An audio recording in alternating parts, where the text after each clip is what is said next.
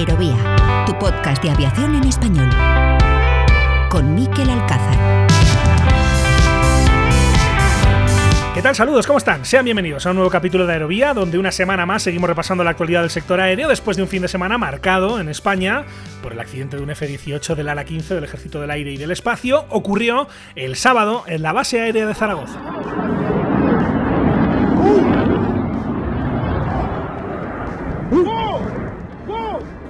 Es el sonido de esas imágenes que reproducían los medios de comunicación, las del F-18 que se estrelló cerca de la cabecera de la pista 3-0 derecha del aeropuerto zaragozano, cuando su piloto, el capitán Daniel Pérez Carmona, practicaba maniobras en la base aérea de la capital aragonesa. La buena noticia del suceso es que el capitán logró eyectarse a tiempo, salvando su vida por apenas un par de segundos, y ya se recupera con éxito en el hospital de los diversos traumatismos sufridos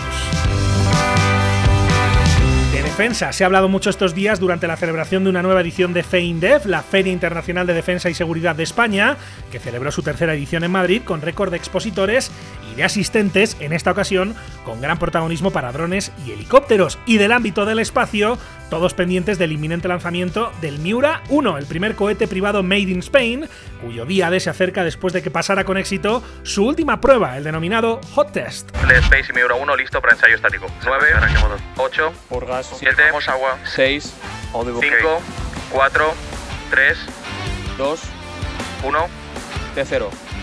Ignición. Apagado. Apagado nominal.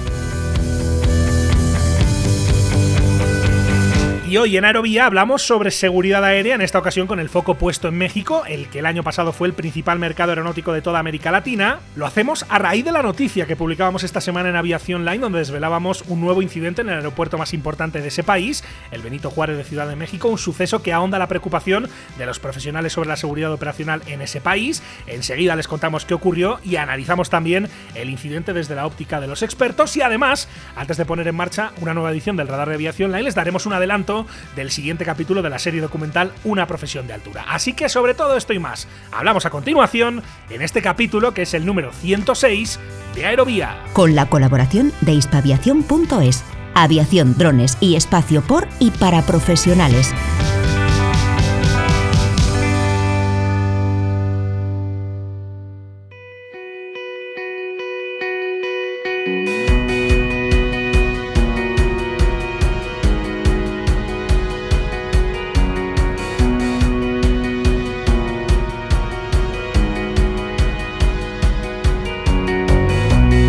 ¿Todavía no formas parte de la comunidad de seguidores de Aerovía? Búscanos en facebook.com barra podcast y síguenos en Twitter en nuestro perfil arroba aerovía podcast.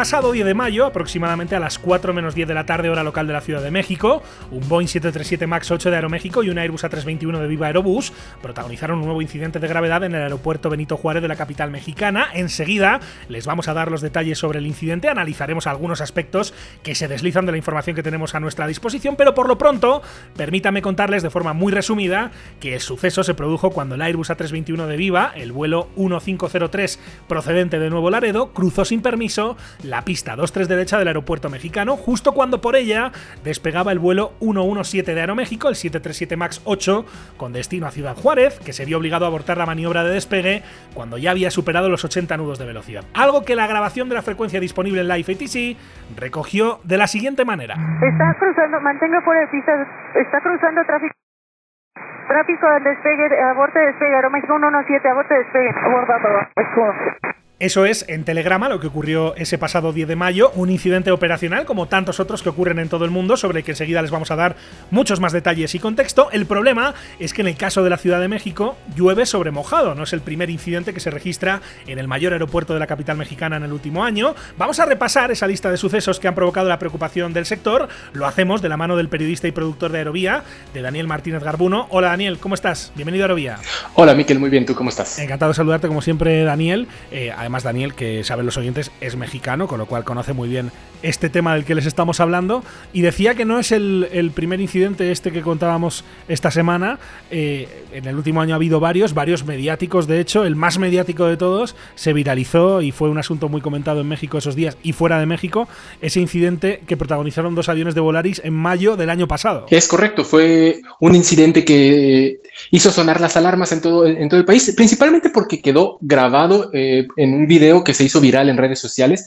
Lo grabó una piloto de, de, Volaris que también estaba en patrón de espera para despegar. Este incidente que pasó, como bien mencionaste, el 7 de mayo del año pasado, eh, ocurrió cuando un A320 de Volaris estaba por aterrizar y tuvo que hacer una ida al aire al descubrir que había otro avión en la pista 05 del Aeropuerto Internacional de la Ciudad de México. Luego de este incidente, la aerolínea Volaris eh, confirmó que no había habido ningún incidente e incluso el director general de la aerolínea, Enrique Beltranena, señaló que este tipo de incidentes suelen, pueden llegar a ocurrir, sin embargo, se hizo una investigación al respecto. La gran controversia después de este incidente fue que la aerolínea despidió a la piloto que grabó el video y que no por culpa de ella, pero se hizo viral en redes sociales. Es un vídeo, vamos a escuchar ahora un fragmento en el que pues, eh, se ve perfectamente lo que ocurre, el avión está alineado en la pista a punto de salir, viene otro por detrás eh, a punto de aterrizar y son, los, son los, la propia tripulación de ese avión que está observando todo desde la calle de rodaje la que da la voz de alarma eh, de ese posible conflicto. Hablamos además de un incidente que ocurría de noche. Estamos autorizados 05 izquierda, volar 799. Volar 799, correcto, 5 izquierda, viento 90 grados, de autorizado para aterrizar. Para aterrizar 5 izquierda, volar 799. No hay tráfico en la carretera de la 5 izquierda. No, el Costa Rica 469 está purísimo. No mames. Bastante similar, Daniel, pero mm, este no trascendió tanto en los medios de comunicación. Sí lo contamos aquí en Aerovía. También fue en mayo de 2022, como digo, apenas unos días después de esa maniobra motor y al aire que ocurría porque había otro avión en pista. Ocurre algo muy similar. En este caso afecta a un avión de Aeroméxico Connect. Como digo, no sale en los medios de comunicación, pero es otro incidente que se registra, como digo, con apenas unos días de diferencia. Es correcto. Esto pasó el miércoles 11 de mayo del año pasado, pocos días después del incidente de Volaris. El vuelo 2647 de Aeroméxico Connect se dio obligado a frustrar su aproximación cuando estaba a punto de aterrizar en la pista 05 izquierda del Aeropuerto Internacional de la Ciudad de México, luego de observar que, había, que la pista estaba ocupada. Este incidente, como ya mencioné, fue el segundo en poco tiempo y, y prendió nuevamente las alarmas en, a nivel nacional en toda en, en, la industria aérea del país. Vamos a escuchar un fragmento que ya lo pusimos en su día aquí en Aerovía hace un año de este incidente del vuelo de Aeroméxico Connect. Final corto 5 izquierda acostados 7. Más el 6, 4, 4, 4.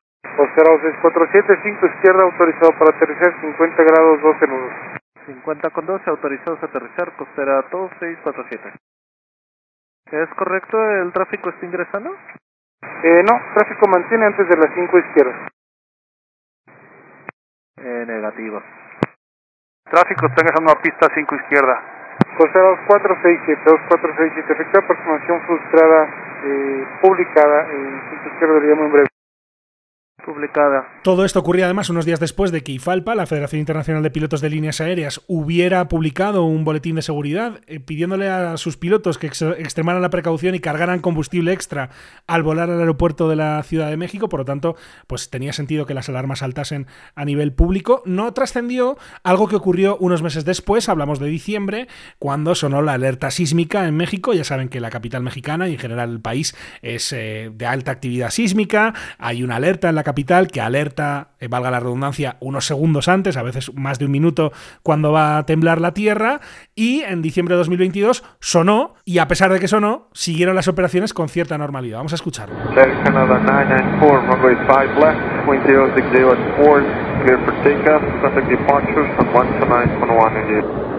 Clear for takeoff, uh, 05 left, and departure 129.1, Canada 994. Hasta luego, buen día.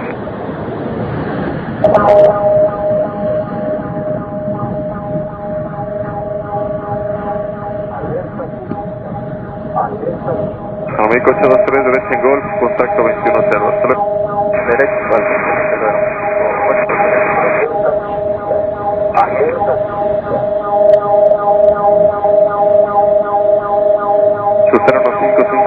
1555, derecha, vientos calmos, autorizado para aterrizar. Aterrizar en 5 45, 5 Son tres ejemplos sumados al de esta semana pasada que les estábamos contando aquí en Aerovía de incidentes operacionales, incidentes de los que ocurren en los aeropuertos de todo el mundo con, bueno, iba a decir cierta frecuencia, eh, pero claro, estos son los que nos hemos enterado, Daniel, habrá otros seguramente que han ocurrido y no han trascendido, estos son porque los medios de comunicación básicamente nos hemos hecho eco de, ellos. Eh, el problema es que como digo, son muchos incidentes en el mismo lugar, en este caso en el aeropuerto de la Ciudad de México, en poco tiempo, en un aeropuerto que no es un aeropuerto más, es un aeropuerto muy importante en el ecosistema aeronáutico de América Latina y de Norteamérica, en un país que el año pasado, Daniel, corrígeme si me equivoco, fue el principal mercado aeronáutico de toda Latinoamérica. Es correcto, el año pasado, en parte debido a la pandemia de COVID-19, México cerró como el principal país por número de pasajeros a nivel regional, por encima de Brasil.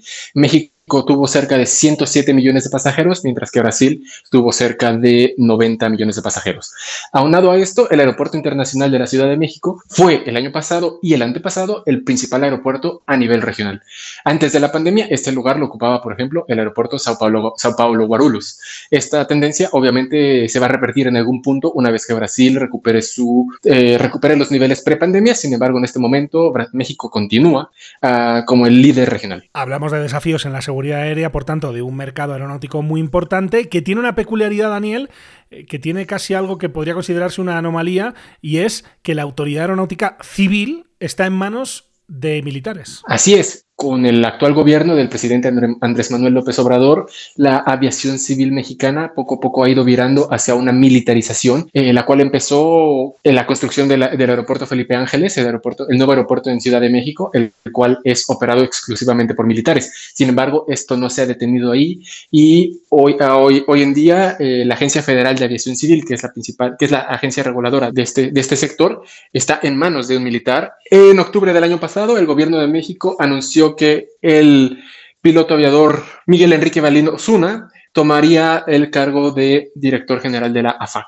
El ámbito militar de México presente en la aviación civil y esto de hecho hemos tenido una novedad importante estos últimos días, Daniel, con ese anuncio ya oficial de que va a haber una nueva aerolínea en México, una aerolínea pública que se denomina de momento Aerolínea del Estado mexicano y que van a operar los militares. Un caso que es verdad que hemos visto en otros países, por ejemplo en Argentina, por ejemplo en Colombia, pero que no existía en México y que es una novedad de estos últimos días que ha coincidido justamente con todo esto que estamos contando. Eh, López Obrador desde hace algunos años venía manejando el tema de poder crear una aerolínea del Estado que pudiera atender a mercados eh, regionales que no estén cubiertos por las principales aerolíneas eh, comerciales, es decir, Aeroméxico, Volaris, Viva Aerobús. Esta aerolínea del Estado, que ya mencionaste su nombre, tendría por nombre comercial Mexicana de Aviación, que para algunos oyentes de Aerovía les recordará a, la vieja aerolínea mexicana de aviación que, dejó de operar en 2010. Esta semana la Secretaría de Hacienda anunció la aprobación del presupuesto para lanzar esta aerolínea, la cual estaría totalmente en manos del ejército mexicano. Es un hecho, por tanto, que los militares han ganado mucho peso ¿no? en el ámbito de la aviación civil con esta administración, en, en un sexenio, en este caso el del presidente López Obrador, marcado de momento por la pérdida de categoría 1 por parte de la Administración Federal de Aviación, de la FAA de Estados Unidos, esa degradación que se producía en el año 2021, eh, Daniel, y que eh, evidentemente es una llamada de atención muy importante para el sector aéreo y que eso sí, desde luego encendió las alarmas y llegó al debate público también. Así es, Miquel, en mayo de 2021, hace ya casi exactamente dos años, la Agencia Federal de Aviación Civil de Estados Unidos eh, señaló que las autoridades de aviación civil de México no cumplían con los requisitos mínimos establecidos por la Organización de Aviación Civil Internacional para mantener los niveles de seguridad. Por lo tanto, degradó a categoría 2 al país y ha tomado más de dos años y millones de pesos eh, eh, invertidos para intentar recuperar esta categoría, la cual todavía no se sabe para cuándo para cuándo se, se, restaurará la categoría 1. Esto afecta al país en el sentido de que las aerolíneas comerciales mexicanas no pueden abrir nuevas rutas a Estados Unidos, no pueden operar nuevos aviones que reciban en rutas hacia los Estados Unidos, pero en contraparte las aerolíneas estadounidenses continuar operando a México de manera normal. Esto genera un desbalance en la aviación mexicana en comparación con su contraparte estadounidense, dado que eh, las aerolíneas de este país sí pueden continuar operando de manera regular, sí pueden lanzar nuevas rutas, sí pueden operar cualquier nuevo avión que reciban. Y esto ha generado que, que, las aerolíneas mexicanas pierdan mercado frente a las estadounidenses. Una declaración que de alguna manera viene a decir que las autoridades de Estados Unidos no se fían tanto como antes de las autoridades mexicanas y por tanto pues eh, les aplican esas restricciones. Eh, desde luego ese fue un asunto muy mediático en aquel momento, tan mediático como ese incidente de Volaris del año pasado del que hablábamos hace un momento con Daniel y lo que llega estos días a los medios de comunicación pensando en el sector aeronáutico, desde luego es esa nueva aerolínea.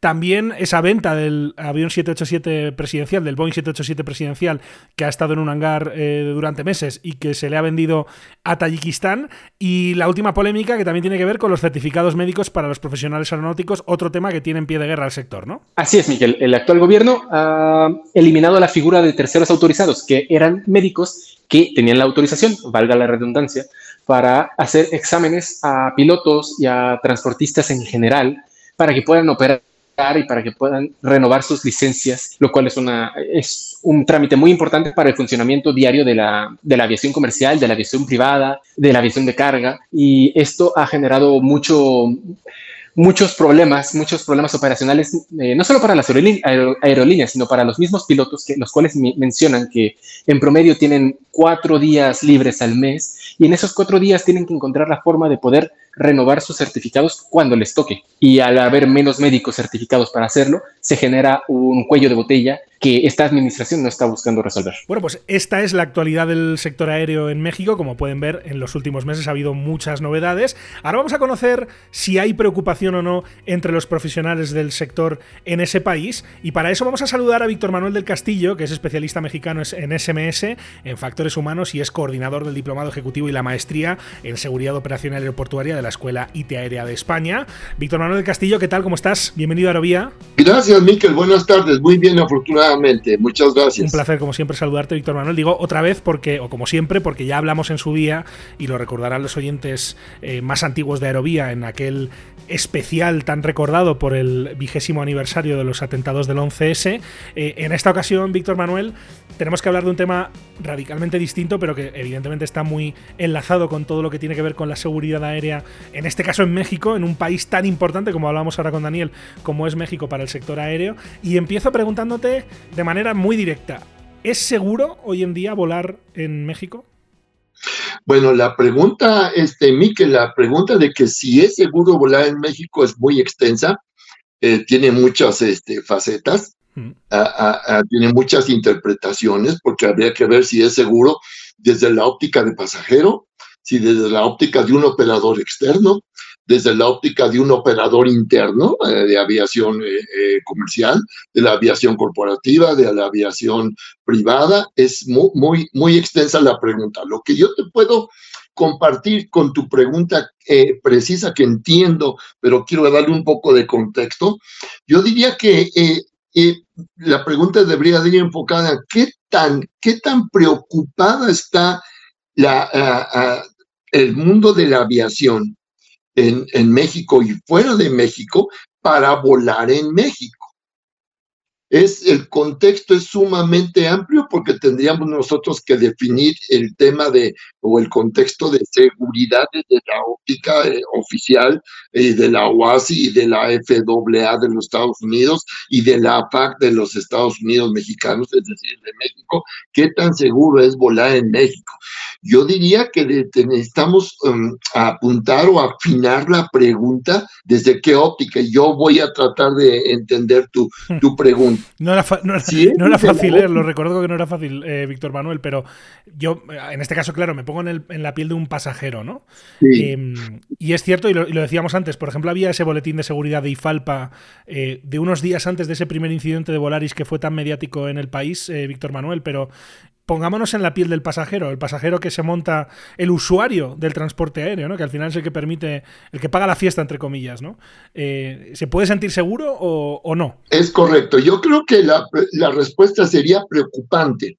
La gente como pasajero, hablando ya desde la óptica del pasajero, la que paga un boleto para transportarse en o hacia a la Ciudad de México o en, dentro de México o fuera de la, de la República Mexicana, la gente se preocupa, la gente se preocupa por las muchas condiciones que la gente escucha y lee, sobre todo en Internet y en las redes sociales, sobre los incidentes de aviación que hay, sobre control de tránsito aéreo, sobre las nuevas normas o la nueva administración del espacio aéreo sobre la Ciudad de México y el nuevo aeropuerto de la IFA donde está la base aérea militar número uno, sobre las demoras de mantenimiento, sobre las operaciones y los incidentes con aerolíneas, y dije aerolíneas, pero puede haber otros incidentes, o más bien hay otros incidentes con aviación privada, con aviación este, de escuelas, con los aeródromos, dentro de cada aeródromo, cada aeródromo es una ciudad entera y se maneja con muchísimas variables. Entonces,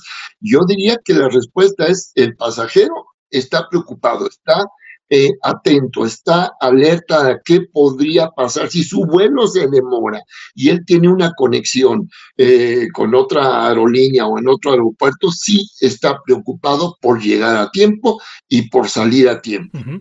Tú eres, Víctor Manuel, una persona que está muy en contacto con los profesionales porque llevas ya muchos años, en este caso en el ámbito del SMS, de, los factores humanos. Cuando hablas con pilotos, controladores, ingenieros, con eh, la gente que, digamos, está en el tejido del sector aéreo en México, ¿Notas, también percibes preocupación por la situación? Muchísima, muchísima. Este, tú lo has dicho, todos los días nosotros eh, eh, interactuamos con profesionales de la aviación, con gente que aporta, que preocupada con la seguridad operacional, con la seguridad, con el APSEC también, con la seguridad de, la aviación civil, tanto en, la parte de tierra como en la parte aire, en el lado tierra y el lado aire. Y sí, todos, y me incluyo, estamos preocupados que sería la, la, palabra eh, adecuada, preocupado por lo que qué pueda pasar o qué está pasando, o todos esos cambios que está habiendo, ajustes, cambios, políticas, hay un montonal de variables, los exámenes médicos, las licencias, los aeródromos, este, eh, los militares en el gobierno, en, en aviación civil, este, los militares ahora en los aeródromos, aparentemente está, eh, esa es la idea. Entonces, la gente, el pasajero, está preocupado en términos generales porque ¿qué, qué le va a esperar en su vuelo? Eh, la gente se, eh, quiere volar tranquila, quiere llegar a tiempo, quiere salir a tiempo, quiere que sea fluido la recepción de su equipaje, fluida la pasada por migración y por aduana, y eso no está sucediendo en, salvo excepciones, por supuesto, pero en la Ciudad de México, en el Aeropuerto Internacional de la Ciudad de México y en otros aeropuertos de grupos aeroportuarios, no está sucediendo. Entonces, sí, la respuesta es la gente está preocupada, la gente. Y nosotros los que nos dedicamos todos los días de lleno a la seguridad operacional, a la prevención, también estamos preocupados por todo lo que vivimos, lo que vemos, lo que recibimos, lo que nos comparten, lo que a través de los medios nos llegan, los profesionales nos, nos llega muchísima información. Nosotros aportamos muchas ideas para poder eh, eh, sobrellevar estos cambios y sí, la respuesta es sí, todo el mundo está preocupado. Lo mencionabas ahora, Víctor Manuel, en, esta respuesta.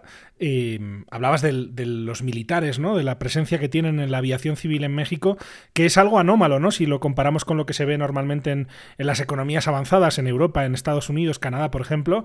Eh, ahora estamos viendo además cómo la presencia de los militares avanza, incluso va a llegar con esta nueva aerolínea estatal eh, que en principio van a controlar ellos. Y esto va un poco enlazado con la, la otra pregunta que te quería hacer, que es si las autoridades en tu opinión, están tomando las medidas necesarias eh, para resolver todos estos desafíos? Por ejemplo, para recuperar la categoría 1 de la FAA eh, que se perdió en 2021. ¿O qué se puede hacer que no se esté haciendo? Eh, ¿Cuál es tu opinión, Víctor Manuel, sobre todo esto? Te, voy a decir primero lo que, lo que está pasando. Este, otra vez el concepto, la palabra clave, creo, de esta conversación, de esta aportación, es preocupación.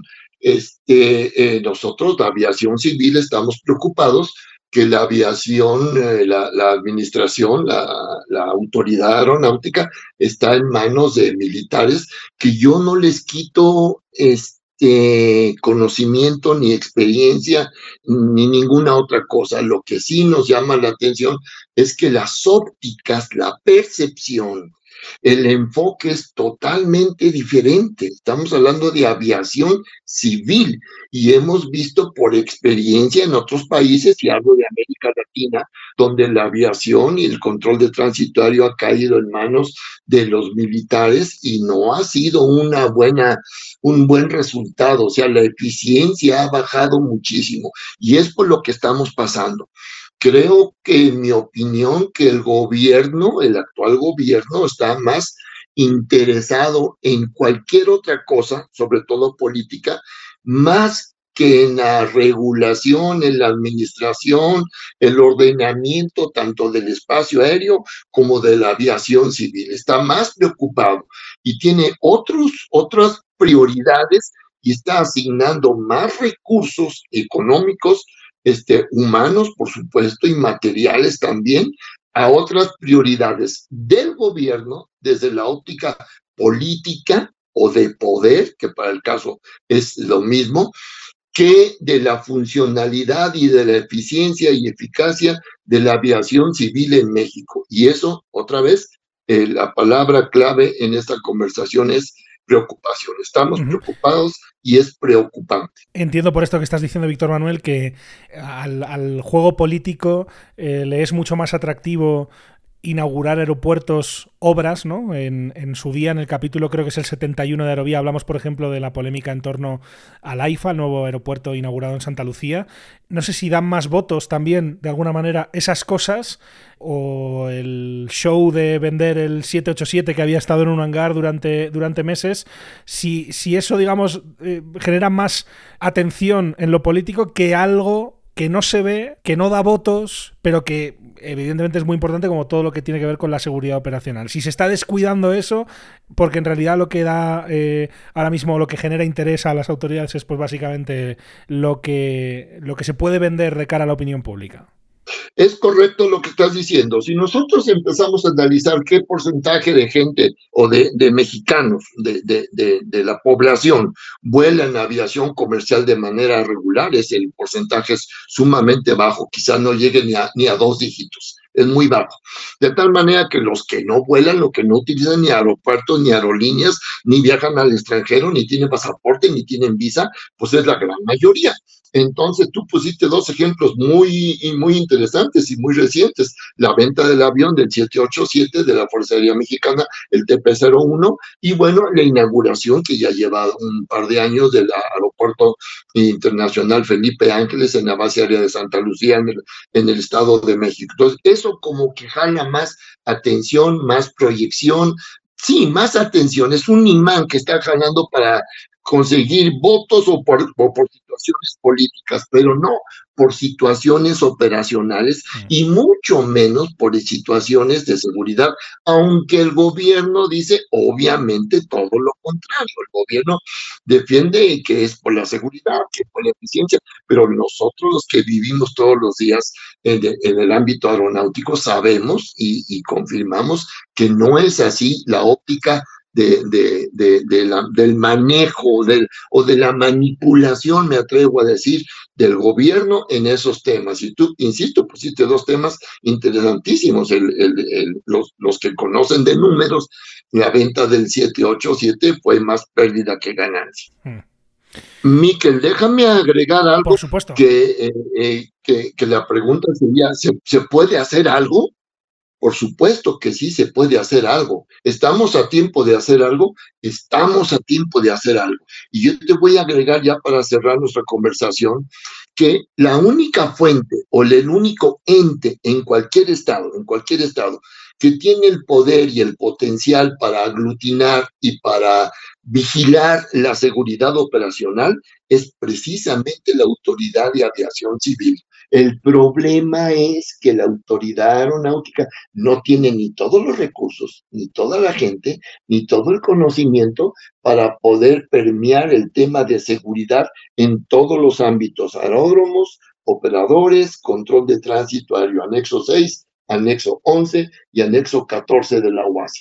Pero hay posibilidad de que se haga Sin embargo, no tienen los recursos, sus presupuestos están muy reducidos y sus, obviamente, entrenamientos, conocimientos, experiencias, también están sueltos, evidentemente, de las, de las autoridades de aviación civil, no en todos los casos, pero en algunos niveles están sumamente bajos y ahí se está empezando a degradar la seguridad operacional, Miquel. Pues nos quedamos con esa palabra, preocupación, eh, que es sin duda lo que uno percibe cuando habla con cualquier profesional del sector aéreo aquí en México. Obviamente eh, no está bien generalizar y seguro que hay quien está súper contento, pero la realidad es que yo creo que cuando uno habla, y tú lo haces mucho, Víctor Manuel, eh, con los profesionales, pues desde luego es eso lo que, lo que se percibe. Así que ha sido un placer contar contigo para tener esa reflexión, ese análisis. lo hemos hecho con Víctor Manuel del Castillo, que es especialista en SMS, factores humanos, además de coordinador del diplomado ejecutivo y la maestría en seguridad operacional aeroportuaria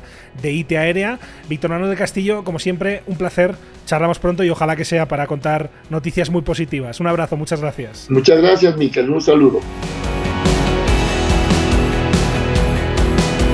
es la opinión de lo que está pasando en, México en el sector aéreo después de esos incidentes, después de todas esas noticias que hemos repasado unos minutos antes con Daniel Martínez Garbuno. Daniel, como siempre, un placer. Gracias por estar con nosotros un capítulo más aquí en Aerovía y seguimos en contacto. Un abrazo. Gracias a ti, un abrazo.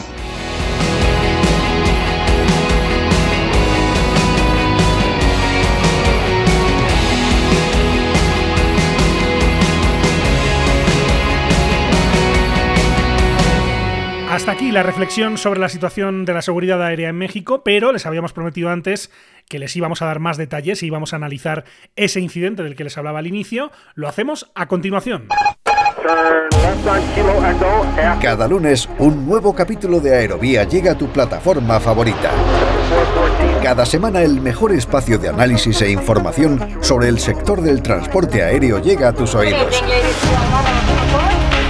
lo más destacado de la actualidad aeronáutica. Reportajes, entrevistas, las secciones especializadas.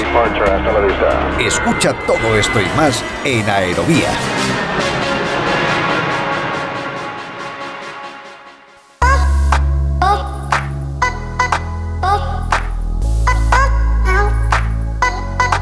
Conoce el mundo del transporte aéreo de la mano de sus profesionales. Escuchas Aerovía.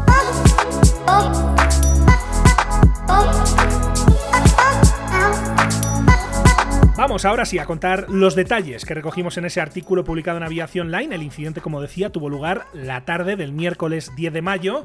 Lo dábamos a conocer casi una semana después, esta semana pasada, y tiene como protagonistas a dos tráficos. El vuelo 1503 de Viva Aerobús, ese Airbus A321 procedente de Nuevo Laredo, y el vuelo 117 de Aeroméxico, un Boeing 737 MAX 8 con destino a Ciudad Juárez. Nos ponemos rápidamente en situación. El aeropuerto de la capital mexicana tenía en ese momento bastante tráfico, lo que viene siendo habitual cualquier tarde sobre esa hora y ese día estaba exprimiendo al máximo la capacidad de sus dos pistas, en esta ocasión operando las pistas 2-3 izquierda y 2-3 derecha. Todo arrancó aproximadamente 4 minutos y medio antes de que se produjera el incidente, con el aterrizaje en la 2-3 izquierda del vuelo 1503 de Viva, cuyo indicativo de radio es aeroenlaces, aeroenlaces 1503, tras lo cual la controladora aérea del aeródromo le instruyó a abandonar la pista por la derecha, a seguir por la rodadura Bravo 4 y a esperar fuera de la 2-3 derecha. Lo escuchamos. Aeronaves 1503 por la derecha, Bravo 4, mantenga fuera 23 derecha. Bravo 4, mantenemos la 23 derecha. La tripulación del avión de Viva Aerobús colacionó la instrucción, abandonó efectivamente la pista por la derecha e ingresó en esa rodadura Bravo 4, donde se mantuvo a la espera de cruzar la pista 2-3 derecha, por la que siguieron mientras tanto operando otras aeronaves. Hasta este momento todo transcurría con normalidad, hasta que unos 4 minutos más tarde entró en escena un segundo avión que, como van a escuchar, volaba con un indicativo similar. Se trata del vuelo 1023 1023 de Viva Aerobús, el aeroenlaces 1023, en este caso otro Airbus A321 procedente de Cancún. Este avión también aterrizó con normalidad por la pista 23 izquierda, tras lo cual recibió la instrucción de la controladora aérea de abandonar pista también por su derecha, rodar en este caso por Bravo 6 y mantenerse fuera de la 23 derecha. El problema aparente es que, como van a escuchar, la controladora se equivocó y en lugar de aeroenlaces 1023 llamó al otro avión, al que llevaba cuatro minutos esperando, al aeroenlaces 1503.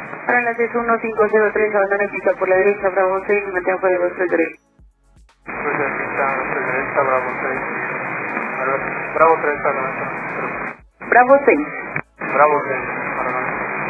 Estamos escuchando en todo momento las transmisiones de radio que recogió la grabación de Live ATC, de Live ATC. El problema aparente, eso sí, no fue solamente la equivocación en el indicativo, decir 1503 en lugar de 1023, ya que el incidente se produjo cuando la tripulación del vuelo 1503, que llevaba ya entonces casi 5 minutos a la espera para cruzar la pista 23 derecha, interpretó de la última transmisión que hemos escuchado, se supone que al escuchar su indicativo, que estaban autorizados a cruzar la pista, algo que ciertamente, al menos en la grabación, no se escucha en ningún momento. Y es por eso que segundos después, suponiendo que las dos aeronaves de Viva se encuentran esperando en sus respectivas calles de rodaje al cruce de pista, la controladora de la torre da la autorización de despegue al avión que ya estaba en ese momento alineado en la cabecera de la pista 23 derecha, es decir, al vuelo 117 de Aeroméxico. Es ahí donde se desata el incidente. Aeroméxico 11723 derecha, viento 180 grados, 15 nudos, autorizado despegue en el área de contacto 129 decimal 1. Autorizado derecha en Correcto, Bravo 6 en Bravo 4. Como se puede apreciar, como se puede escuchar en la grabación, nada más darse esa autorización de despegue al vuelo 117 de Aeroméxico, son los propios pilotos del vuelo 1503 de Viva quienes tratan de avisar de que están cruzando la pista activa, la pista por la que va a despegar ese vuelo de Aeroméxico. El problema es que su transmisión, esa transmisión de aviso, queda bloqueada por el uso simultáneo de la frecuencia por parte de la controladora y de otros tráficos. Así, apenas unos segundos después, es la propia controladora la que percibe la situación de peligro y la que instruye inmediatamente al vuelo de Aeroméxico a interrumpir su despegue. Correcto, Bravo 6 en Bravo 4 y tiene a tráfico Bravo 6 y mantiene fuera de 23 derecha. Ok, Bravo 6. Está cruzando, mantenga fuera de pista, está cruzando tráfico. Tráfico al despegue, aborte de despegue, Aeroméxico 117, aborte de despegue. Abordado, Aeroenlaces 1023. La instrucción Bravo 6 mantiene fuera de 3 derecha. Para instrucción era para aeroenlaces 1023. Estamos manteniendo fuera de 23 derecha, enlace 1023. Correcto, y concesión de aeroenlaces 1503. A usted no se le dio instrucción, se le dio la instrucción de desaloje de aeroenlaces 1023. Continúa ahora cruce de frente. El vuelo 117 abortó con seguridad su despegue, una maniobra que, según pudimos confirmar, gracias a los datos detallados proporcionados por Flight Radar 24, se produjo exactamente a 82 nudos de velocidad, o lo que es lo mismo, a 151 km por hora. Y esto es importante porque a esa velocidad se considera un High Speed Rejected Takeoff, o lo que es lo mismo, una interrupción de despegue a alta velocidad, tras lo cual tanto el avión como los pilotos tuvieron que pasar por revisión según la normativa nacional. Lo cierto es que no sabemos a cuántos metros llegaron a acercarse los dos aviones el avión que despegaba, el avión de Aeroméxico, con el avión que estaba cruzando pista, pero sí sabemos que ese tipo de incidente, una incursión de pista, está considerado como grave por parte de la OACI, la Organización de Aviación Civil Internacional, y que de hecho, cuando esto ocurre, se obliga a las tripulaciones a conservar el registro de la grabadora de voz de la cabina para facilitar la investigación. Una investigación que todavía no hemos podido confirmar que se esté produciendo, después de un incidente, eso sí, sobre el que desde luego sí informaron al menos los tripulantes de Aeroméxico y que además provocó el relevo casi inmediato de la controladora aérea involucrada, como se escucha en la misma grabación.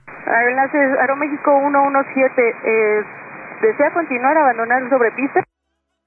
Tenemos que rezar plataforma 1 Aeroméxico 495 autorizado para aterrizar 23 izquierda, viento 150 grados. Torre México, buen día, Volaris 809 en final RNP 23 izquierda. 809 pista 23 izquierda con H3025 continua. Esa es la secuencia de estos hechos, de acuerdo con las grabaciones de la IFATC, con los datos que, como les decíamos, nos proporcionó muy amablemente el equipo de Flight Radar 24, de este incidente del que se pueden analizar diferentes aristas. Lo vamos a hacer de la mano de una buena amiga de este podcast, que es controladora de tránsito aéreo, copresidenta del grupo de factores humanos de Eurocontrol, además de responsable del programa CISMD en aire. Su nombre es Guadalupe Cortés. Hola Guadalupe, ¿cómo estás? Bienvenida a Aerovía. Muy bien, Miquel, muchísimas gracias por invitarme y encantada de, de participar eh, contigo en tu programa. Como siempre, un placer tenerte en, en Aerovía, Guadalupe. En tu caso, eh, no solo como experta en factores humanos, también como controladora aérea, por lo tanto seguramente te puedes poner muy fácilmente en la piel de la controladora. Pero vamos a empezar, si te parece, con un con una reflexión general que creo que es importante en este caso y que lo hemos venido insistiendo en este capítulo, que desde luego nuestro papel no es aquí juzgar, no es especular, porque no tenemos más que una parte muy limitada ¿no? de la información de lo que pudo ocurrir en ese incidente, pero desde luego sí, sí que es algo importante el esperar a que se investigue, ¿no? que eso sí que es clave en el, en el ámbito de la aviación. Pues efectivamente, Miquel, como muy bien dices, eh, por un lado, la labor que hacéis vosotros, los periodistas, es muy importante, es fundamental en la sociedad, nos trae y nos acerca a las historias y aprendemos mucho de vosotros, especialmente de los periodistas de investigación, pero debemos tener un respeto a la investigación de incidentes, en este caso aeronáuticos, de seguridad, y también cuando desafortunadamente desembocan en accidentes. No debemos eh, ni podemos juzgar a los profesionales desde el minuto uno porque fundamentalmente tenemos que cuidar a nuestros profesionales, no tenemos todos los datos de lo que ha pasado. Y, bueno, por poner un ejemplo de, este caso que comentamos hoy, pues eh, algo tan, no tan común, pero, pero sí de alguna manera un procedimiento estándar, es un aborto despegue, que es una maniobra que ya está contemplada para evitar incidentes de seguridad, algo que, una maniobra muy bien llevada a cabo pues, pues por el piloto y pedido por la controladora. Así que de momento podemos decir que esas eh, primeras barreras de seguridad han funcionado. Son maniobras que en todo caso suelen llamar mucho la atención, porque de alguna manera son la última barrera, ¿no? Para evitar un, accidente en este caso. Maniobras para las que estáis los, con los profesionales perfectamente entrenados, ¿no? Tanto en, un lado como en el otro de la, de la, frecuencia. Lo que decía en cuanto a la investigación aquí es importante, Guadalupe, porque lo decía al inicio, ¿no? No tenemos toda la información. No sabemos, por ejemplo, qué podía estar pasando en la cabina del avión que cruza pista, eh, ni tampoco en lo que podía estar pasando en ese momento por las manos de la controladora aérea que está en ese momento con una gran carga de trabajo. Ese es el papel que hacen los investigadores, para me imagino, para entender qué ha, podido fallar para que no vuelva a ocurrir, ¿no? Fíjate qué importante es esto que dices, que además em, del papel de los investigadores, esencial, por supuesto, en este caso y en todas las investigaciones, Qué importante es que se tengan datos fidedignos y datos reales, que los profesionales tengan la confianza de poder notificar, de poder contar a su compañía qué ha ocurrido de verdad para evitar sobre todo posibles accidentes futuros. Esto es lo que, en lo que se basa em, eh, la, la, investigación, especialmente en el concepto, si me permites, que vamos a introducir de la cultura justa, que es podemos decir que es una filosofía, pero en realidad es un concepto muy real, es parte de la cultura de seguridad de las organizaciones, ya lo recoge nuestra normativa europea. ¿Y, cómo definimos la cultura justa? Pues es una cultura en la que, por un lado, no se castigue a los, a los operadores, al personal de, de primera línea, en este caso hablamos de pilotos, controladores, pero además no se les castigue por, por esas acciones omisiones, cuidado, por esos olvidos o bien por esas decisiones que tomen, siempre y cuando sean acordes con su experiencia y capacitación, pero también una cultura en la que no se tolere la negligencia grave o bien eh, pues actos que sean intencionados o destructivos. ¿no? Es decir, nosotros como profesionales somos responsables de nuestras acciones, pero siempre en base a nuestras competencias, a nuestra formación, a nuestra experiencia. Por tanto, debemos tener confianza en nuestras organizaciones para poder notificar cualquier aspecto de seguridad que, fíjate lo que te digo, pueda ser corregido y evitar pues una, una posible desgracia. Eh, en el futuro. Aquí, en Guadalupe, como controladora aérea, además, eh, pues seguro que esto te es muy familiar. Hablamos de dos eh, tráficos, en este caso dos aviones, con dos indicativos de radio muy similares, ¿no? Aeroenlaces 1503, 1023. Esto es algo que entiendo que se trata de evitar, ¿no? Incluso por las propias compañías aéreas y por los proveedores de, servicios de navegación aérea, el hecho de que no haya indicativos, porque al final es más fácil equivocarse, evidentemente, ¿no? Tanto por el parte de control aéreo como por la parte de los propios pilotos, como en este caso, ¿no? Pues efectivamente, eh, hay pues muchas iniciativas diversas, pero bueno, de una manera sencilla te puedo decir que nosotros pedimos a las compañías compañías aéreas que intenten no utilizar call signs similares, eh, sobre todo en, vuelos que coinciden en el mismo espacio aéreo, las mismas frecuencias. Eso es una primera barrera, ¿no? Un primer, una primera cuestión a, mitigar, evitarlo. Por otro lado, eh, también tenemos la posibilidad, los controladores, en, tiempo real, de modificar de alguna manera sencilla para los que no estén tan familiarizados con nuestro mundo aeronáutico, eh, el nombre ¿no? por el que llamamos a las aeronaves, el call sign. Lo podemos modificar en tiempo real para evitar pues, esta, malentendidos. Y luego déjame también añadir, eh, Miquel, que precisamente por eso eh, existe una fraseología estandarizada, es decir, una especie de vocabulario eh, formal que, tenemos que utilizar en la frecuencia, tanto pilotos como controladores. En este caso viene recogido en el documento 4445 de OACI, de gestión de tránsito aéreo, en, su capítulo 12, creo recordar que estoy hablando de memoria, y ahí eh, se especifica qué fraseología, qué frases, qué tenemos que decir los controladores a los pilotos para trabajar en nuestro día a día y para que todos utilicemos el mismo lenguaje independientemente del país eh, en el que trabajemos o quienes seamos. Siempre tenemos que utilizar el mismo idioma y me viene a la, a la mente ¿no? el desafortunado accidente del aeropuerto de Los Rodeos en Tenerife en 1977. Yo creo que el accidente, quiero recordar, mm, peor en, Con más víctimas, sí. Exacto, en número de víctimas. Y, ese siniestro, ese desafortunado accidente, tuvo una repercusión muy duradera en la industria aeronáutica. Es decir, a pesar de esa desgracia, aprendimos.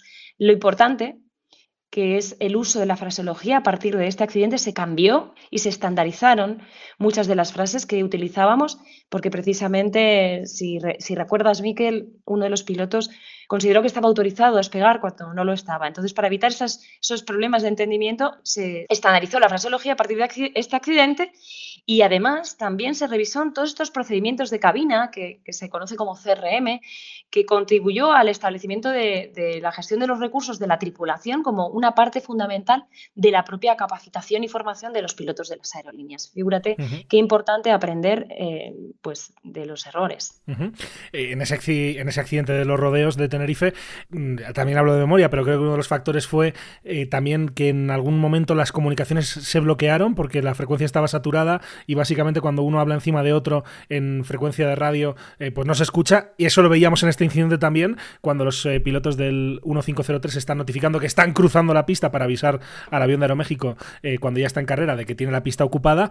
Supongo que para eso, en una frecuencia en la que hay mucho tráfico, como es en este caso, ¿no? que se nota que hay mucho movimiento al mismo momento, para para, vosotros los controladores, también para los pilotos, pero es un desafío, ¿no? Que la, eh, la interacción entre unos y otros sea rápida y no ocurran estas cosas, no se bloquee la frecuencia porque hablan varias personas a la vez. Efectivamente, Miquel. Además tiene que haber una cierta, mm, un cierto orden en la frecuencia. Tiene que haber eh, un cierto orden de manera que las instrucciones sean claras, ordenadas, sean precisas eh, no usemos, em, digamos, vocabulario que, esté fuera de esa fraseología estándar y, sobre todo, eh, haya un orden en esa frecuencia para que no haya, mm, de alguna manera, eh, dos instrucciones que ocurran a la vez o, bueno, o, corramos el riesgo de, este fenómeno que has dicho técnicamente en el que puede estar hablando alguien y no, ese mensaje se pierde, no llega, del emisor no llega al, futuro receptor. Es decir, los pilotos pueden estar hablando y ese mensaje se pierde en las ondas y no va a llegar hmm. nunca al controlador, y, o en este caso controladora. Fíjate qué importante que en, aviación tenemos lo que se llama el readback, la colación. Es decir, siempre que yo le doy una autorización, una orden a un piloto, está obligado a colacionarla, sobre todo niveles de vuelo, autorizaciones de despegue, de aterrizaje, están obligados a, repetirla exactamente de manera que yo pueda confirmar que lo han entendido correctamente. Así que sin colación, pues parte de ese mensaje, de esa autorización, se pierde. Estamos aprovechando, obviamente, la sabiduría abundantísima y la experiencia de Guadalupe para repasar algunas cosas que se pueden extraer de este incidente. Obviamente no hablamos del incidente en sí, porque como decimos, lo tienen que investigar las autoridades y nos falta desde luego información más allá de lo que hemos podido eh, conocer a través de, eh, pues de la grabación de la, de la, frecuencia, de los datos de Flightradar 24, pero te quería preguntar por algo concreto que vemos aquí, Guadalupe, y, que tiene que ver con eh, eso que hablábamos antes del programa CISM, y te voy a preguntar qué es eso, pero que lo destacaban además pues algunas de las respuestas ¿no? que, que generaba el artículo que publicamos esta semana en Aviación Line, eh, que es que a la controladora que está involucrada en este incidente se le releva apenas unos segundos después. Esto es lo normal, es lo que se recomienda. debemos interpretar que esto es que se le da un tirón de orejas y se le aparta porque ha hecho mal su trabajo, como algunos sugieren. Eh, ¿Qué significa eso y por qué es mm, importante? Mira, Miki, le agradezco muchísimo la pregunta porque todo lo contrario. Un relevo en estas circunstancias es lo mejor que puede ocurrir. Primero, porque una, la controladora ha vivido lo que se llama un estrés por incidente crítico. Y el incidente crítico no es en, sí el incidente de seguridad, sino ese estrés sobrevenido que, ha tenido que vivir en, bueno, en esa situación. De alguna manera, en, palabras sencillas, ese susto ¿no? tan grande por, por esa situación que en ese momento ha tenido que resolver. Déjame decir que además, desde mi humilde opinión, pues quizá de manera muy, muy efectiva. Déjame felicitar, al menos por lo poquito que, hemos escuchado en la grabación, porque se toman acciones muy rápidamente hmm. y muy determinantes que resuelven muy bien a pesar de que haya un error humano, que después, si es el caso, tendremos que ver por qué ha ocurrido y si no existen esas barreras que podrían haber ayudado a evitarlos. Por ejemplo, estoy pensando en una en una barra de parada, que es como una especie de semáforo que tenemos y que si eso existe y se enciende, pues mm. los pilotos tienen claro que hasta que no esté en verde no pueden cruzar. Esto, eh, el ejemplo que te pongo, pero volviendo a lo que me preguntabas, un programa mm. CISM o de gestión de estrés por incidente crítico, es un programa que sirve precisamente para ayudar eh, a los controladores o a los pilotos que lo necesiten y que hayan tenido pues, un suceso como, como el de, este de esta controladora a mitigar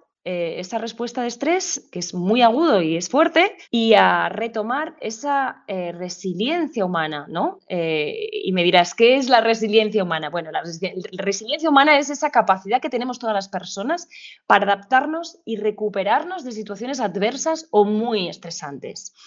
Piensa que, que por otro lado, la seguridad aérea se centra en ese conjunto de medidas y prácticas diseñadas para prevenir accidentes e incidentes, así como garantizar esa seguridad de los pasajeros y del personal aeronáutico. Aunque estos dos conceptos pueden parecer distintos, sí existe una relación significativa entre ellos. Mira, en la industria de la aviación la resiliencia humana es esencial para garantizar la seguridad aérea. Los pilotos y los controladores de tránsito aéreo deben de ser capaces de manejar situaciones imprevistas y adaptarse a esos cambios en el contexto operativo, es decir, adaptarse a cada situación en cada momento y muy rápidamente. Pues em, concretamente la prevención de colisiones, la supervisión del tráfico, la gestión del espacio aéreo, las comunicaciones que hablábamos antes y la toma de decisiones son funciones básicas de los profesionales de control de tránsito aéreo. ¿Qué ocurre cuando aumentamos pues mm, comunicaciones, número de aviones en tu área de responsabilidad. Estamos eh, ejerciendo nuestra labor bajo presión y en la mayoría de las ocasiones en un marco temporal muy reducido, es decir, hay que ser muy rápido. En ese contexto es fundamental detectar, reconocer y diagnosticar problemas potenciales, errores. Podemos eh, evitar o intentar prevenir los errores, capturarlos cuando se producen y mitigar esa cuestión que haya podido surgir tras un error. Y en este caso, pues es un aborto de despegue, por ejemplo. Entonces, tú piensas que para abordar todas estas cuestiones en cuanto al estrés de los profesionales, eh, se han incluido desde hace ya bastantes años en aviación programas de capacitación y formación específicos, así como políticas y procedimientos y medidas para prevenir no solo eh, la fatiga, sino también el estrés de los profesionales aeronáuticos. En Europa, precisamente, todo esto viene recogido, estos requisitos para los proveedores, para las organizaciones que, de control de tránsito aéreo en un reglamento europeo eh, muy concreto que, define que tenemos que tener unos programas de gestión de estrés por incidente crítico para nuestros profesionales. Precisamente es muy importante señalar que en general pues, los integrantes de colectivos profesionales muy específicos como te voy a poner un ejemplo, servicio de emergencias, eh, soldados, militares o pilotos, controladores aéreos, estamos mejor preparados para gestionar situaciones inusuales debido a nuestra experiencia y nuestra formación, pero sin embargo, como hablábamos antes, hay sucesos que van más allá de esa propia experiencia profesional y que pueden ser potencialmente traumáticos y se definen como incidentes críticos. Con ese fin, se vienen aplicando en aviación estos programas de ISM o de gestión de estrés por incidente crítico, pero desde hace décadas. En Enaire, en concreto, en nuestra empresa, esta ayuda consiste en un programa de atención al personal de control, en el que un controlador o una controladora, eh, denominado PIR, PAR en sus siglas en inglés, tras haber recibido una formación específica y certificada, ofrece una asistencia estructurada, totalmente voluntaria y confidencial para ayudar a mitigar esas reacciones normales ante un incidente crítico. Es decir, el controlador podrá llamar a este número de teléfono el que otro controlador eh, le va a poder ayudar y le va a atender para que se encuentre mejor y pueda volver a su trabajo lo antes eh, posible, pero también bueno, en las mejores condiciones, velando por nuestra salud mental. Hmm. Lo normal aquí, Guadalupe, no sé si, si, existe un estándar o no, depende de cada caso, supongo que sí, ¿no? Pero eh, en una situación así, ante un susto, que, que, creo que la palabra, aunque sea de lenguaje llano, creo que lo entiende cualquiera, un sobresalto de esta naturaleza, ¿qué suele ser habitual, digamos, para la persona que lo ha vivido y ha sido eh, coprotagonista? Estar un tiempo fuera, eh, se trata de seguir con normalidad en lo posible, eh, se mantiene un poco como a veces se habla, por ejemplo, de los árbitros de fútbol, se mete en la nevera hasta que se sepa qué ha pasado. ¿Qué, suele, qué suele ser lo normal en estos casos? Bueno, estamos hablando de dos cosas diferentes, Miquel. Por un lado, desde el punto de vista de la organización, hay una serie de procedimientos que dependerá de cada organización, cómo, cómo tienen que seguirse, si el contador tiene que pasar por una entrevista o si hay que esperar a que se determinen las causas eh, iniciales de la investigación. Entonces, esto va a depender un poco de cada organización, no hay un estándar definido, sino que cada organización tiene sus propios procedimientos. Esto en cuanto al procedimiento en sí, si me hablas eh, en cuanto a qué es lo mejor para un profesional que viva una situación de estas características, yo te diría que lo primero es bajar ese estrés agudo de su organismo. Ten en cuenta, Miquel, que precisamente cuando estamos hablando de gestión de estrés por incidente crítico, estamos hablando de un proceso de ayuda a corto plazo, como hemos dicho antes, cuyo objetivo es fomentar la resiliencia natural que todos tenemos a través de la estabilización de la persona y la reducción de síntomas. ¿Con qué idea? Bueno, pues para volver al funcionamiento normal, al día a día, o bien para facilitarle una atención un poco más especializada, si fuera el caso. Piensa que cuando sufrimos un incidente crítico podemos eh, tener síntomas en diversas áreas, por ejemplo, eh, a nivel conductual, pues podemos de repente mm, estar más irascibles, más enfadados, incluso con, nuestras personas de, confianza en casa, porque, porque es la, propia reacción del estrés. A nivel cognitivo, eh, de repente, pues podemos estar continuamente pensando en aquello que ha ocurrido y en si podíamos haber hecho algo diferente, aunque hayamos hecho tomado decisiones pues muy acertadas, pero el cerebro pues funciona así, se cuestiona continuamente. A nivel físico podríamos hablar pues de dolor de estómago, de dolor de espalda, algo muy típico cuando tenemos estrés, de cervicales. Todas estas cosas em, de una manera muy aguda se, viven, todos estos síntomas, y es importante que la persona eh, vuelva a, ese estado natural al final, la respuesta de estrés del, ser humano es algo natural, lo tenemos grabado en nuestro propio cerebro reptiliano al nacer. Es una respuesta natural y que está pensada para la supervivencia de la especie. El problema es que de repente en nuestro organismo se activan una serie de procesos eh, fisiológicos que invaden de productos químicos en nuestro cuerpo. Y estoy hablando de adrenalina, noradrenalina, cortisol y todas estas sustancias pues al final dejan un pozo y, tienen un impacto en, nosotros. Así que es muy importante ayudar al organismo a limpiar todo, todo esto y volver a, su estado natural. Pasan muchas cosas, como se puede, como podemos ver, en muy poco tiempo, y, creo que eso es algo de lo que podríamos hablar seguramente mucho, eh, porque en, el ámbito de factores humanos aquí se podrían hablar de temas como la memoria a corto plazo, el error humano, la conciencia situacional. Eh, lo que quería de alguna manera, Guadalupe, para ir cerrando contigo, es recalcar que incluso en el caso en el que, como es este, ¿no? Podemos ver que hay un doble error humano aparente de, lo, de la información que tenemos, ¿no? Por un lado, un, indicativo de radio equivocado, por otro lado,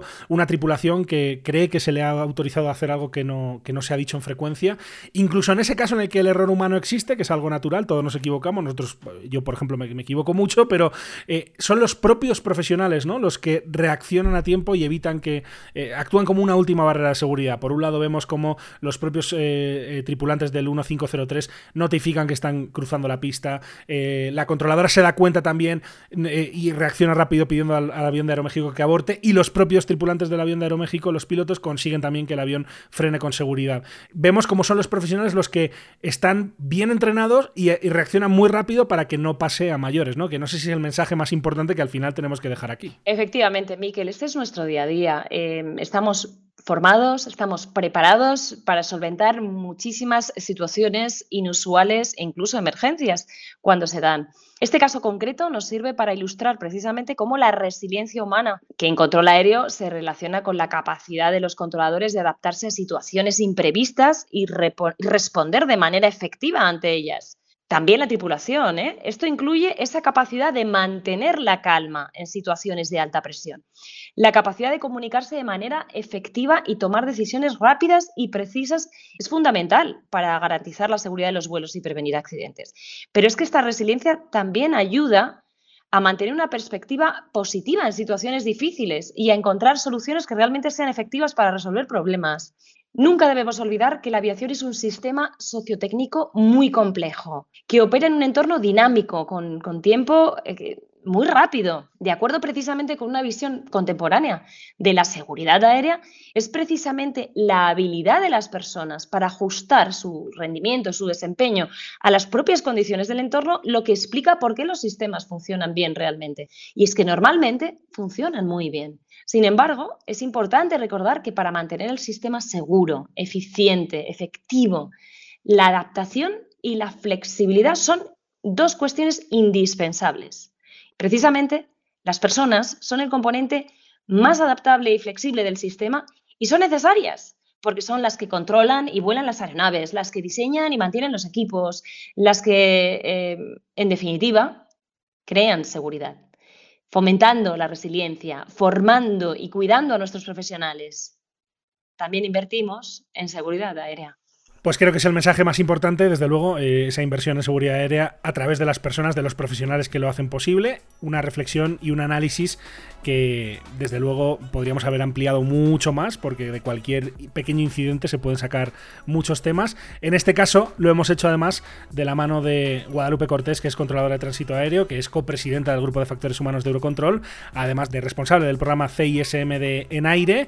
Guadalupe, mil gracias. Hablamos pronto. Un abrazo. Muchísimas gracias por la oportunidad y enhorabuena por tu podcast. Gracias, Guadalupe. Un abrazo.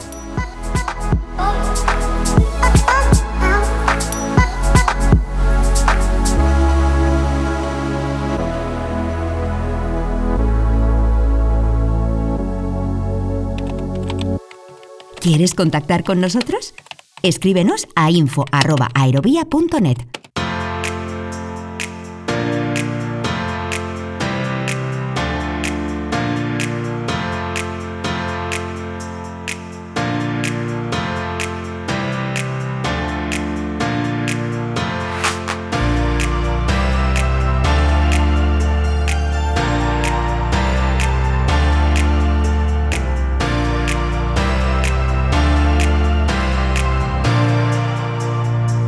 Escuchas Aerovía.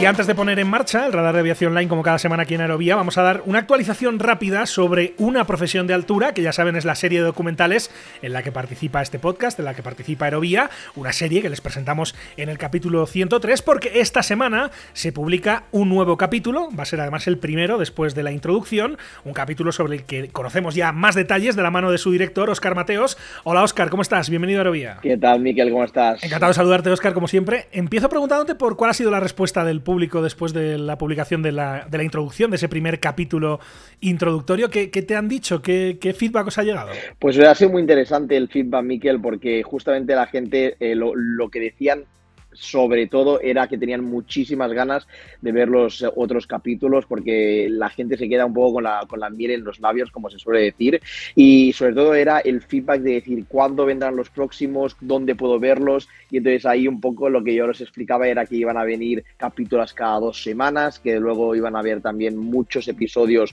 o mucho contenido extra entre episodios, así que fue un, un poco más de feedback de explicar cómo iba a ir la serie en general, pero a la gente lo que sí que dijo es que la calidad del, contenido era increíble, lo que era justamente lo que estábamos eh, eh, esperando y lo que buscábamos, ¿no? Que la gente alucinara con la calidad, las imágenes, esa, esa parte cinematográfica que el equipo de Merca Productions ha intentado poner. Así que muy contento con también las visualizaciones que ha habido, que entre el canal de Oscar M Stories y las plataformas de EAS en YouTube ya superamos prácticamente las 6.000 visualizaciones. Así que nada, esperemos que los próximos capítulos sigan así de potentes. Era la introducción casi como un teaser, ¿no? De lo que es esta serie documental de, la primera temporada de una profesión de altura, ese camino de cero hasta conseguir el, el ATPL que vas contando con detalle. Así que te pregunto, Oscar, este miércoles, si no me equivoco, ahora me confirmas la fecha, sale ya el primer capítulo, en realidad es el segundo, pero ya es el primer capítulo, digamos, más allá de esa introducción. ¿Qué vamos a poder ver ahí? Eso es, ya entramos mucho en el contenido de lo que es la serie en sí. El día 24 vamos a poder ver las explicaciones en detalle y sobre todo explicaciones de cada uno de los personajes de las vías para ser piloto comercial. En este caso hablaremos de las dos vías más potentes o más conocidas, ¿no? que son el ATPL integrado y el, y el ATPL modular. Y vamos a hablar con personajes que saben muchísimo del sector, como puede ser Jordi Mateu, eh, Javi Gámez, Alfonso Contreras, que son pilotos, periodistas aeronáuticos, y nos van a explicar cuáles son las vías, por qué una vía es mejor que la otra, otra es peor que la otra, en fin. Eh, muchas opiniones diversas para que al final la persona que vea el capítulo y el contenido pues pueda decidir por sí sola por qué vía va a seguir. Vamos, Oscar, si te parece, a escuchar unos cortes, unos fragmentos, un avance de lo que va a ser este capítulo que se publica, como decías, este miércoles 24 de mayo. Y en este primer episodio vamos a explicar cuáles son las vías para llegar a ser piloto comercial de aeronave. Hay muchas de ellas y todas son muy interesantes. And I decided uh, to do the integrated course also because um, I think you go straight forward and everything you have it compressed in just 18 months. A favor que tiene el curso integrado, que para mí es la mejor opción. Es un curso más compacto. Yo en mi caso decidí hacerlo modular porque en ese momento estaba trabajando entonces no sabía si por tiempos iba a poder asistir siempre a clase. Entonces en mi caso decidí hacerlo modular. Eso es un negocio complicado, es un trabajo a nivel emocional, es duro, vives al revés de todo el mundo, cuando hay barbacoas tú estás trabajando, cuando todo el mundo está trabajando tú tienes libre. You have to be an airline pilot only if you really, really want to be a pilot because... Son sonidos de ese capítulo que saldrá a la luz este miércoles 24, pero Oscar, importante que se lo recordamos a los oyentes, primero, ¿dónde lo vamos a poder ver? Y segundo, no solamente sale el capítulo, sino que en los días eh, siguientes, entre capítulo y capítulo, vais publicando además contenidos adicionales. Eso es, eh, como hemos visto ya en los dos vídeos que han, que han salido, los podemos ver en Oscar M Stories y en las plataformas de EAS Barcelona, ya sea Instagram y también el canal de YouTube. Creo que es muy importante mencionar que el capítulo en Oscar M Stories en este caso está enfocado más al, público en español, porque todo está en español, incluido también lo que son los subtítulos, y Eneas, en ese caso, en inglés, porque es la parte más aeronáutica, entonces también hay subtítulos en inglés. Eh, lo que a nivel de fechas, en este caso, como bien dices, el día 24, que es miércoles 24 de mayo, va a salir el segundo episodio, pero también van a salir entre episodios, es decir, cada dos, cada dos semanas y la semana después de lo que es el episodio en sí van a ir saliendo diferentes vídeos de contenido extra. Por ejemplo, la semana pasada pudimos ver un despegue completo con un Tecnam P2006 de Sabadell. La próxima semana, por ejemplo, que ya es la, primera semana de, junio, se podrá ver en este caso un aterrizaje en Sabadell con una P2006. Y entonces la idea es ir siguiendo, eh, ir, subiendo contenido, no solo de episodios, sino de contenido aeronáutico también de, lo que es el, el, propio proyecto.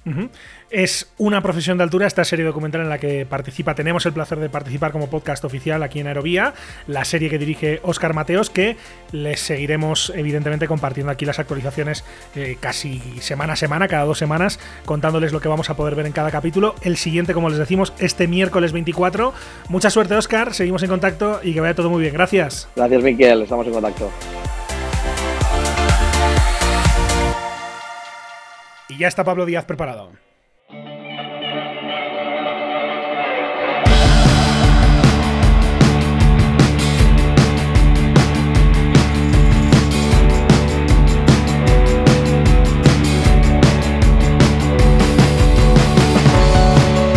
Vamos ahora sí, como cada semana desde hace ya varios meses, con el radar de aviación line, la sección en la que destacamos cinco noticias del sector a nivel global en estos últimos días. Una selección que nos comparte en estos micrófonos el director editorial de este medio de comunicación especializado. Saludamos a Pablo Díaz. Hola Pablo, ¿cómo estás? Bienvenido a Aerovía. Hola Miquel, ¿cómo va? ¿Todo bien? Encantado de saludarte Pablo, como siempre. Eh, hemos eh, seleccionado, o has seleccionado cinco noticias, eh, en este caso muy pegadas a Latinoamérica. La primera, redundando en lo que hemos ido tratando en este mismo capítulo, ese incidente del que hablábamos en el Aeropuerto Internacional de la Ciudad de México, destapado en este caso por Aviación Line.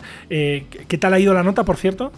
Muy bien, por suerte. La verdad que funcionó muy bien, se leyó bastante y sobre todo desde México, que es eh, obviamente el país involucrado, pero también tuvo repercusión en España, en Estados Unidos, en el resto de Sudamérica también.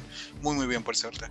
No ha sido el único tema eh, de México que ha aparecido en las eh, páginas de vuestro medio de, Aviación Line.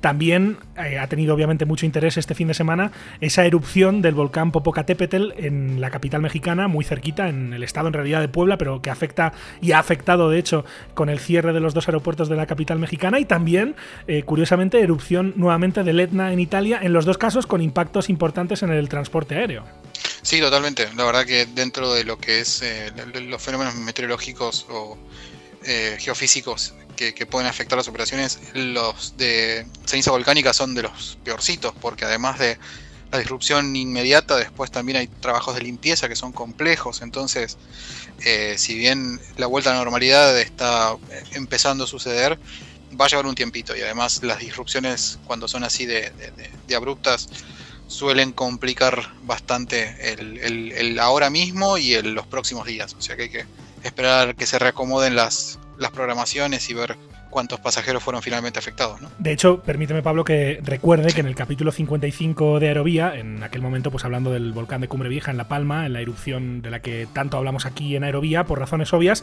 tuvimos a un experto, en este caso a un piloto de líneas aéreas que además es vicepresidente del Colegio de Geólogos y presidente de la ONG Geólogos del Mundo, como Carlos García Arroyo, lo recomiendo aquí para que quien no sepa por qué la ceniza volcánica y en general la erupción de un volcán es tan dañina para el transporte aéreo, pues que se pase por ese capítulo 55 55 de Aerovía, que lo explicamos creo que con bastante, con bastante detalle.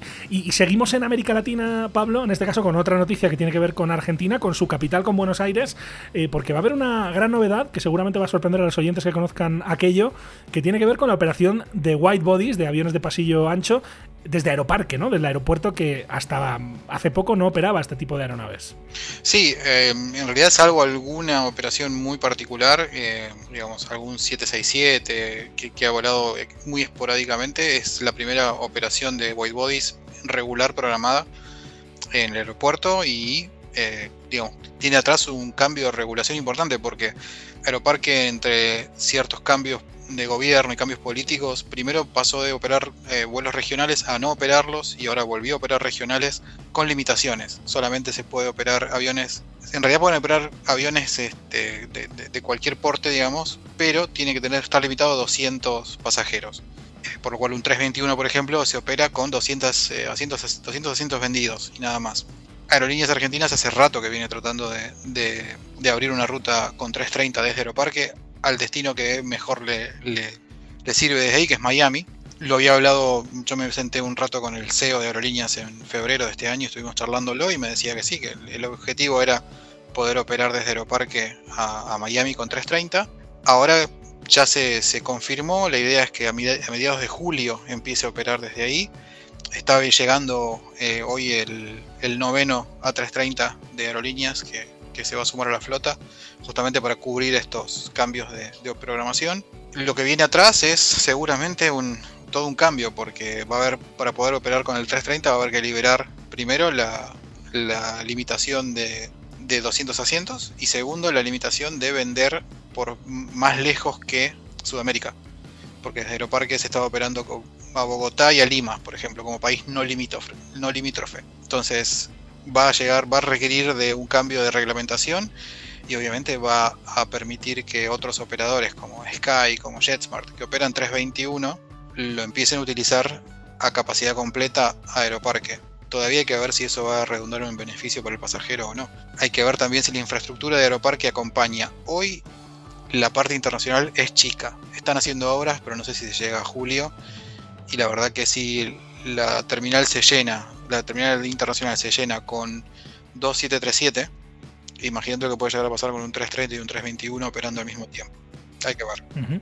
Hay que decir, Pablo, que Aeroparque está pegado al corazón de la capital porteña, ¿no? Ezeiza, que es el aeropuerto en el que opera normalmente estos, eh, este tipo de aviones, ¿no? Está bastante más lejos del corazón de la ciudad, en este caso. Eh, ¿Ya es provincia de Buenos Aires o, sigue siendo capital? Eh, Ezeiza no, es, provincia de Buenos Aires. Provincia de Buenos Aires, ¿no? Ya queda un poco más lejos.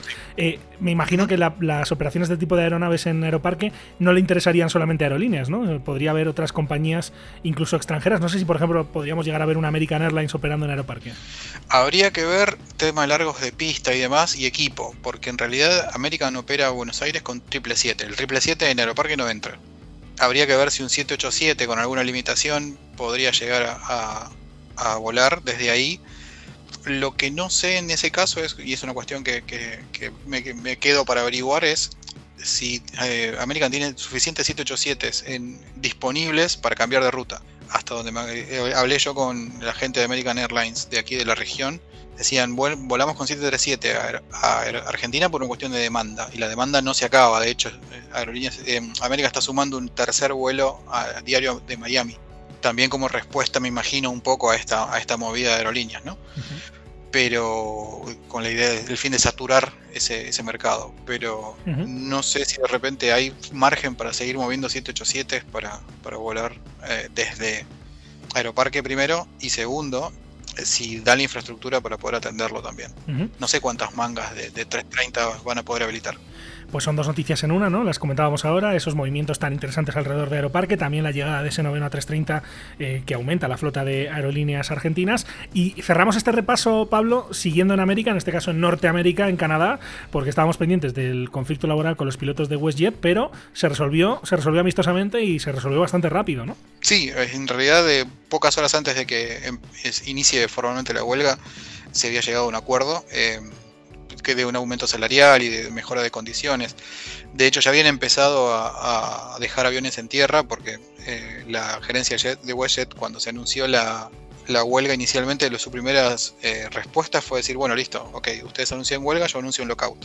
O sea, entonces, digamos, como tratando de desactivar esa medida de fuerza, se anticiparon y quisieron ir por ese lado. Pero bueno, se llegó a un acuerdo amistoso, habrá que ver cómo se va desenvolviendo en el tiempo toda esa implementación pero inicialmente eh, uno de los operadores más grandes de Canadá pudo evitar una disrupción masiva de, sus operaciones, por lo menos por ahora. Pues son las noticias que esta semana nos han llevado a México, a Italia, a Argentina y a Canadá, que hemos repasado en una nueva edición del Radar de Aviación Line aquí en Aerovía, de la mano de Pablo Díaz. Pablo, muchísimas gracias como siempre, amigo. La próxima semana más. Un abrazo. Abrazo enorme.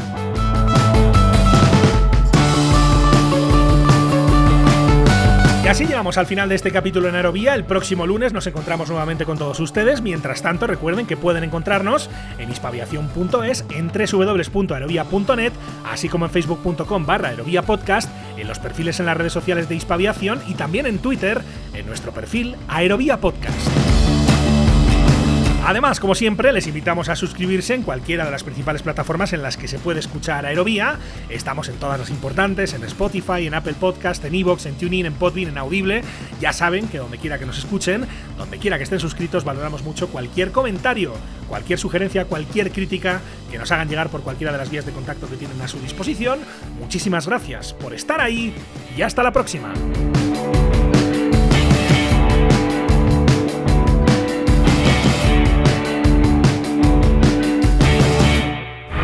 Clear for takeoff, runway 36